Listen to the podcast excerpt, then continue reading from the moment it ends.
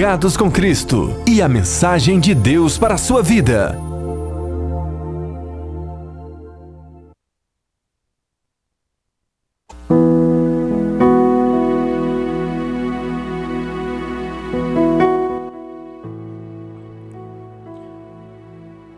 Isaías 55, 7 é um dos textos que nós estaremos aqui trabalhando com vocês. Voltando-se para Deus, fé que podemos entender como fé. O arrependimento é a confissão dos pecados, virando as costas para os mesmos. E ainda assim, falta mais alguma coisa. Quem poderia dizer ser capaz de se afastar sozinho do pecado? Quem quiser fazer isto com a sua própria força, não sabe nada sobre o poder do pecado.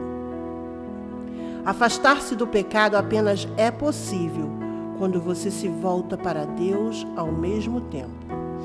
Deus nos estende os braços através de Jesus Cristo. Ele quer nos ajudar nesta vida. Não temos que vencer os pecados sozinhos. Ele já os venceu por nós. Assim, Deus diz a todas as pessoas: voltem-se para mim e sejam salvos, todos vocês confins da terra, pois eu sou Deus e não há nenhum outro. Isaías 45, 22. É por isso que o arrependimento também é identificado como conversão.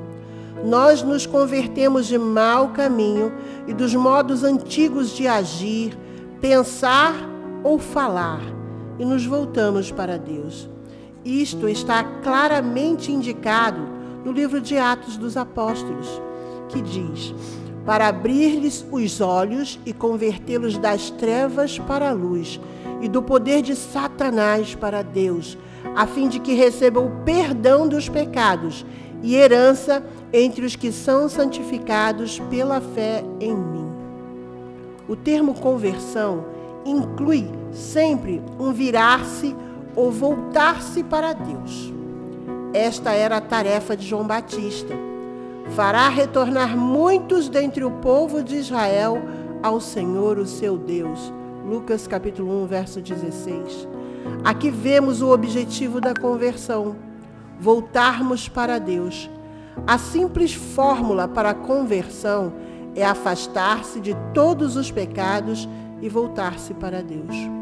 Quando Paulo e Barnabé estavam numa viagem missionária, e quase foram adorados como deuses, Hermes e Zeus, porque tinham feito um milagre, Paulo disse: Homens, por que vocês estão fazendo isso? Nós também somos humanos como vocês. Estamos trazendo boas novas para vocês, dizendo-lhes que se afastem dessas coisas vãs e se voltem para o Deus vivo, que fez o céu, a terra, o mar e tudo que neles há Atos dos Apóstolos, capítulo 14, verso 15. Dessas, para assim deve parecer a vida de um novo convertido. Distanciar-se de tudo antigo que existia na sua vida não salva e voltar-se para o Deus vivo. Sem esta conversão, sem este arrependimento, não existe cristianismo. Arrependam-se, pois, e voltem-se para Deus, para que os seus pecados sejam cancelados, para que venham tempos de descanso da parte do Senhor. Atos capítulo 3, 19 e 20. É pelo arrependimento que é o primeiro passo para o caminho de uma vida redimida.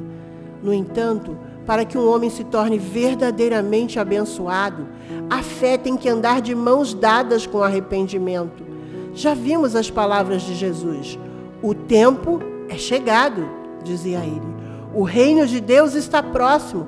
Arrependam-se e creiam no Evangelho. Marcos capítulo 1, verso 15.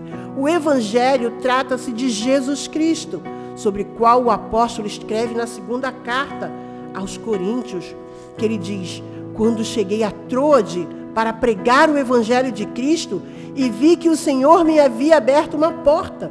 2 Coríntios capítulo 2, verso 12.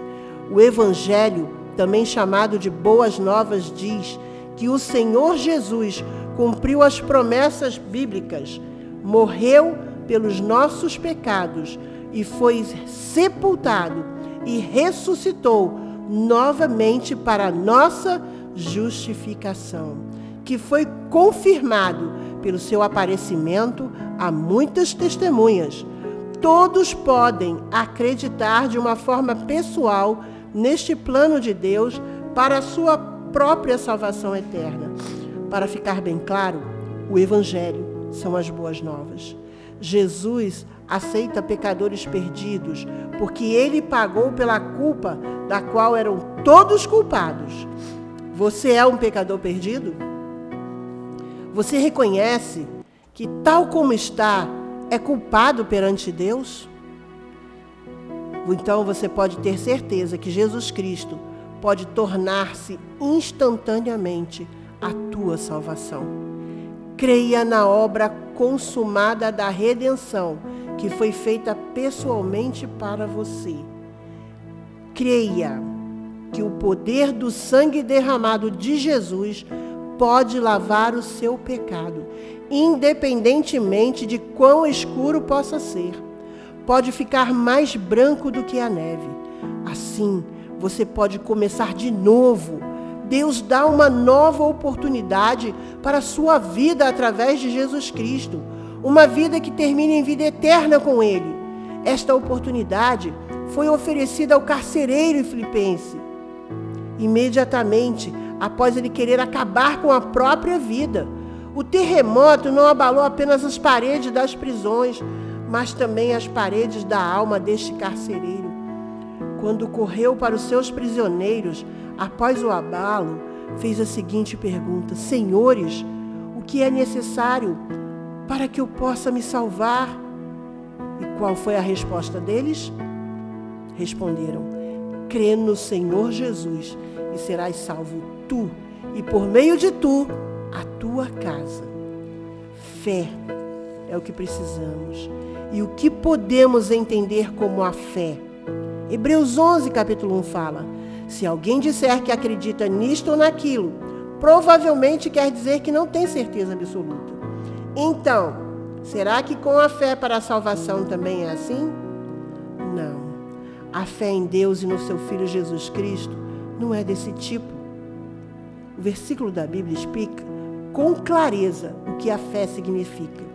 Ora, a fé é a certeza de coisas que se esperam, a convicção de fatos que se não veem. Hebreus 11, 1.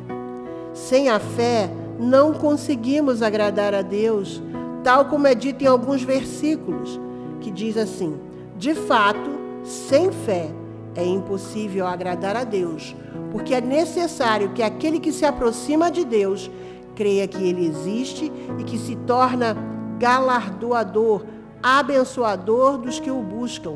Hebreus 11, 6. Assim, a fé não é uma dúvida constante, mas o fundamento debaixo dos pés que o sustentam. Um homem expressou assim, uma música desafiadora: A fé parte o aço e as pedras e pode abranger os maiores poderes. A fé fará tudo por sua conta quando a deixarmos.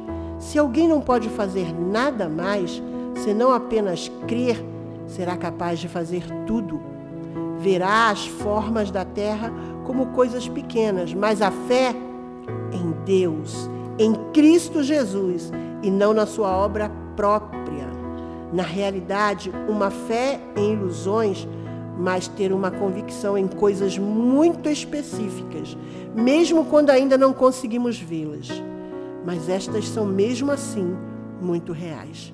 Existem muitas coisas que não conseguimos ver, mas que existem.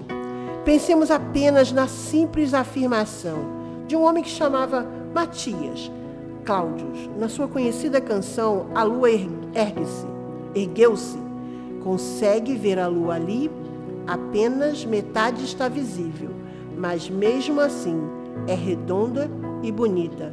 Assim também são muitas outras coisas sobre as quais podemos confiar, mesmo quando os nossos olhos não as veem. Podemos ler mais sobre o significado da fé no livro de Hebreus, capítulo 11. Vou citar alguns para vocês. Pela fé, Enoque foi transladado para não ver a morte. Não foi achado porque Deus o trasladara, levou para o céu. Pois antes da sua trasladação, obteve testemunho de haver agradado a Deus. Pela fé, Abraão, quando chamado, obedeceu, a fim de ir para um lugar que devia receber por herança, e partiu sem saber aonde ia. É pela fé que nós alcançamos a vida eterna, pela fé em Cristo Jesus. Corra, corra hoje para aquele que é o Senhor. Ele quer ser o Senhor da sua vida. Crê no Senhor Jesus e serás salvo. Tu